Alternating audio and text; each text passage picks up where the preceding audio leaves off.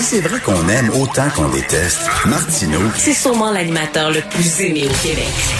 Vous écoutez Martineau. Cube Radio. Alors, M. Stéphane Fuchs est un ténor en communication en France. Il est vice-président de Havas, qui est une, une des grandes firmes de communication en Europe, un peu l'équivalent ici du cabinet national au Québec. Et M. Fuchs vient de d'écrire, de publier un ouvrage pandémie médiatique euh, dans lequel il critique la façon dont le gouvernement Macron euh, s'adresse aux gens, s'adresse aux citoyens pour leur parler de la pandémie. Euh, il critique ça, ça en fait sa stratégie de communication.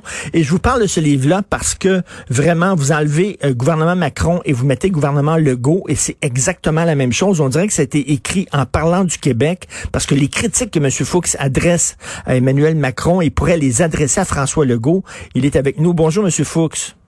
Bonjour. Bonjour. Qu'est-ce que vous reprochez là? Je sais que vous, vous trouvez que le gouvernement Macron infantilise le peuple français.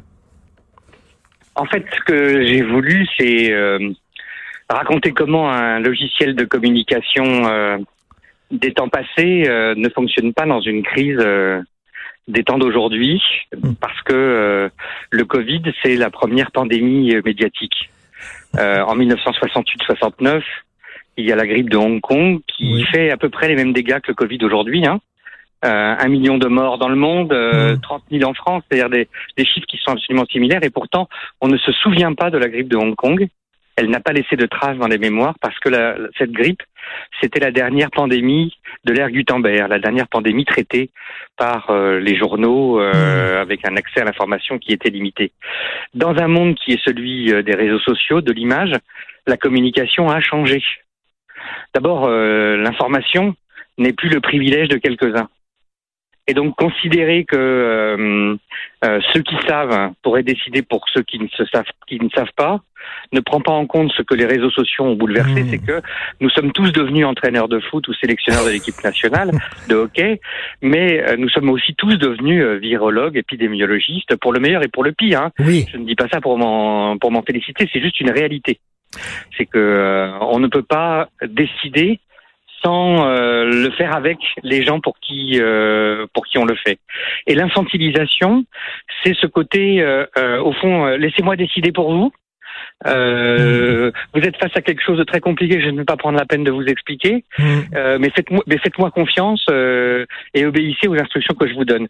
Ce, ce type de communication euh, verticale, euh, légèrement autoritaire, ne fonctionne pas. Et donc mon, mon propos n'était pas de m'en prendre à euh, tel gouvernement ou à tel gouvernement, parce qu'en réalité, euh, beaucoup euh, de gouvernements partout dans le monde sont dans cette difficulté qu'il y ait qu'il y qu'ils n'appréhendent pas ce que la communication a changé dans le monde euh, dans le monde d'aujourd'hui et comment est-ce qu'il faut changer le logiciel. Oui, et, et, et on peut plus cacher des choses aux gens parce que maintenant, avec euh, l'ordinateur, on peut découvrir, euh, découvrir. Ah ben, on euh, découvre tout, c'est-à-dire Ben que la fake news circule aussi bien et aussi vite que, que l'information euh, réelle. Euh, et on ne peut plus être dans l'injonction contradictoire. hein. En France, on a eu cet épisode incroyable sur les masques qui fait que les mêmes personnes nous auront dit successivement les masques sont inutiles, donc ils sont obligatoires. Et, et- Et donc, et- et euh, la même chose, Restez chez vous, restez chez vous, donc allez voter. et la même chose s'est passée au Québec pour les masques. En fait, on nous a dit il ne faut pas porter de masque, surtout ne portez pas de masque. En fait, c'est pas parce qu'on trouvait que les masques étaient inefficaces, c'est parce qu'il en manquait. Il en manquait et on avait peur que les gens se ruent sur les masques.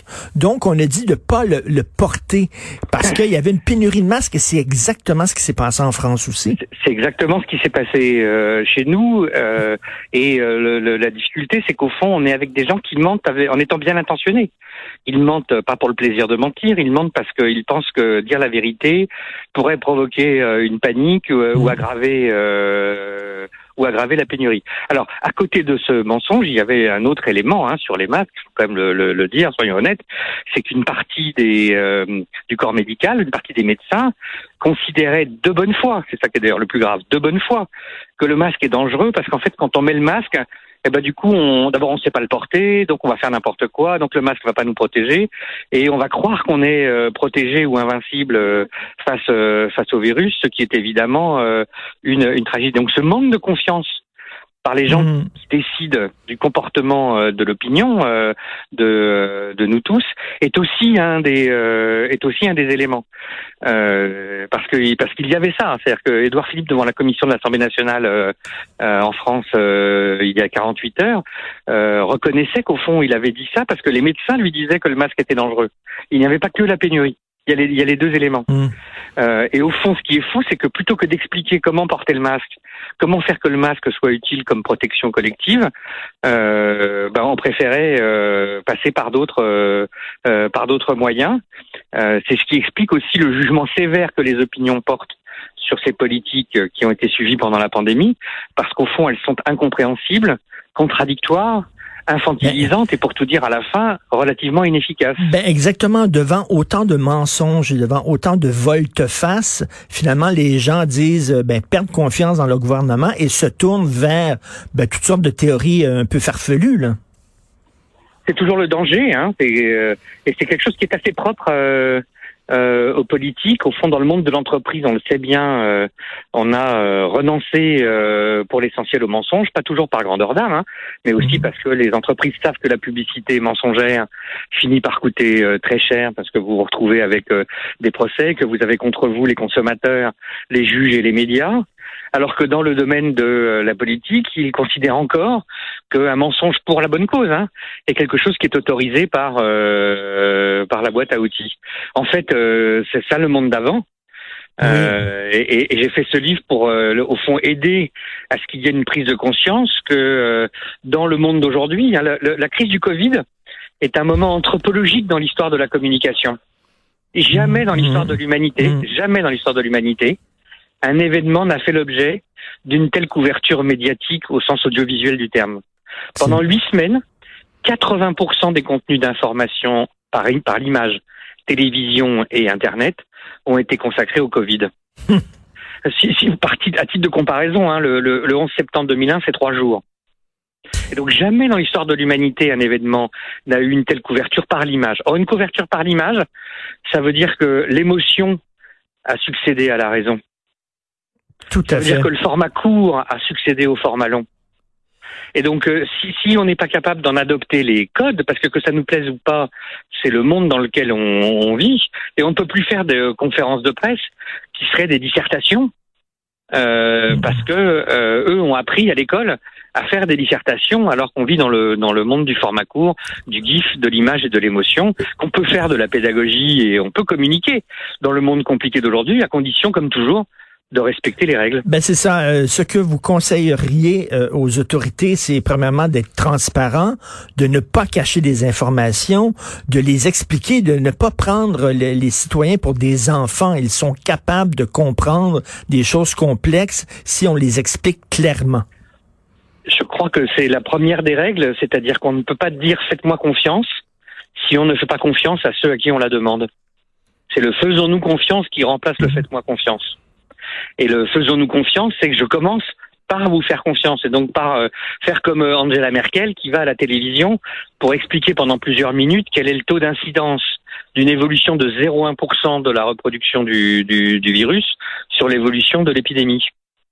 Et donc elle accepte de passer du temps à la télévision sur un sujet compliqué, mais en le faisant, elle dit aux Allemands, regardez, je respecte votre intelligence, je fais appel à votre intelligence. Et ça change tout. Et lorsqu'on arrive là, tous les jours avec le nombre de cas, il y a tant de cas en France, il y a tant de cas au Québec, oui, mais est-ce que ce sont des cas graves? Est-ce que ce sont des cas qui ont nécessité une hospi- une hospitalisation? Est-ce que c'était, bon, on, on- on- on nous arrive avec des chiffres comme ça, les cas, les cas, les cas. Mais Et- ça, ça frappe l'imaginaire, mais qu'est-ce que ça veut dire pour vrai? Et, et surtout, c'est quand on change de critères tous les jours, parce que vous avez raison, les cas, euh, qu'est-ce que ça veut dire D'autant que, euh, évidemment, plus on teste, euh, plus il y a de cas, que du coup, les asymptomatiques qu'on ne voyait pas, on les voit, euh, on les voit aujourd'hui. Alors après, il faut pas non plus euh, se tromper, hein, notamment en France.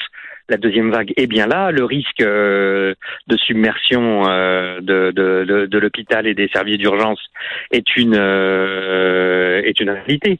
Mais face à cette réalité, la réponse par le mensonge ou par l'infantilisation de l'opinion, Mhm. la réponse par une communication à l'ancienne n'est pas appropriée. D'autant qu'à la fin du jour, ce qui est en, en cause, c'est le comportement que vous, moi, nos enfants ont chez eux. Hmm.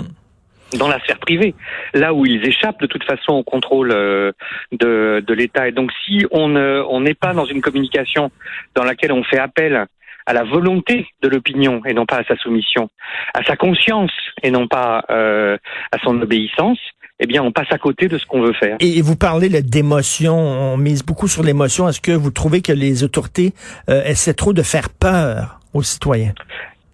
Le, le, le danger, c'est quand justement on passe euh, par le biais d'ailleurs de, de, de, de l'audiovisuel notamment, euh, de la peur à l'angoisse, au sens de, de, euh, du terme, c'est-à-dire Mhm. qu'il avait défini assez bien l'idée que euh, la peur peut être un élément utile parce que vous réagissez face à la peur et donc que la peur vous fait bouger, agir, alors que l'angoisse, hein, on dit être saisi par l'angoisse, tétanisé par l'angoisse, l'angoisse vous rend euh, immobile, docile, euh, et, et on passe assez facilement de la peur à l'angoisse. Hmm. Et au fond, c'est ce qui s'est passé euh, dans cette euh, dans cette crise, c'est-à-dire que la- la- c'est une affaire de de, de, de de doigté et de contenu. La peur, elle est utile parce qu'il faut avoir peur d'un virus qui tue. euh, et qui, quand on n'est pas soi-même en danger parce qu'on est jeune ou qu'on n'est pas, etc., euh, on peut mettre en danger les autres et donc il faut en avoir conscience. Mais, mais, euh, l'angoisse, elle, qui nous rend euh, dociles, euh, obéissants, du coup ne fait pas appel à l'intelligence des gens, Mhm. fait que dès que c'est fini, on n'a plus qu'une envie, c'est de respirer euh, autrement et de faire euh, autre chose, que ce ne sont pas des habitudes qu'on prend, on va dire, mais des moments, euh, mais des moments de soumission et d'obéissance. Et donc oui, c'est une erreur. Euh, alors c'est très compliqué, hein, les, les, les, les, les conseilleurs sont pas euh, sont pas les payeurs et il faut reconnaître que euh, la gestion de ce type de crise est évidemment très euh, très complexe euh, et, euh, et difficile, mais euh, la différence qu'il y a entre l'attention portée aux politiques sanitaires, euh, aux enjeux économiques et sociaux, et l'amateurisme qui prévaut dans euh, la communication est une tragédie, parce que cette tragédie coûte cher à la fin euh, aux États, euh, aux opinions, euh, et, Et- empêche de, de, de, de, de faire évoluer comme on le voudrait la lutte contre le virus. Et Monsieur Fuchs, en terminant, là, c'est très difficile de s'y retrouver, hein, parce qu'on on- on lit une chose et son contraire. Là, monsieur, on dit que le docteur Raoult est un génie pour les uns, un fraudeur pour les autres, que la Suède s'en tire bien selon certains journaux, s'en tire très mal selon d'autres. Donc, le citoyen est complètement perdu. Et on est, on est euh, dans cette situation euh, qui, alors pour l'observateur que je suis, pour le communicant, est évidemment fascinante parce que la complexité est évidemment ce qu'il y a de plus euh, de plus intéressant parce que c'est ce qu'il y a de plus difficile. Et vous avez parfaitement raison. C'est quels sont les critères euh, où est-ce qu'on peut remettre de la rationalité et de la Mhm. pédagogie Où est-ce qu'on peut euh, fixer, on va dire, les, les, les limites Après, euh, vous savez, la faute, elle consistait aussi à dire qu'on va faire ce que les experts nous disent.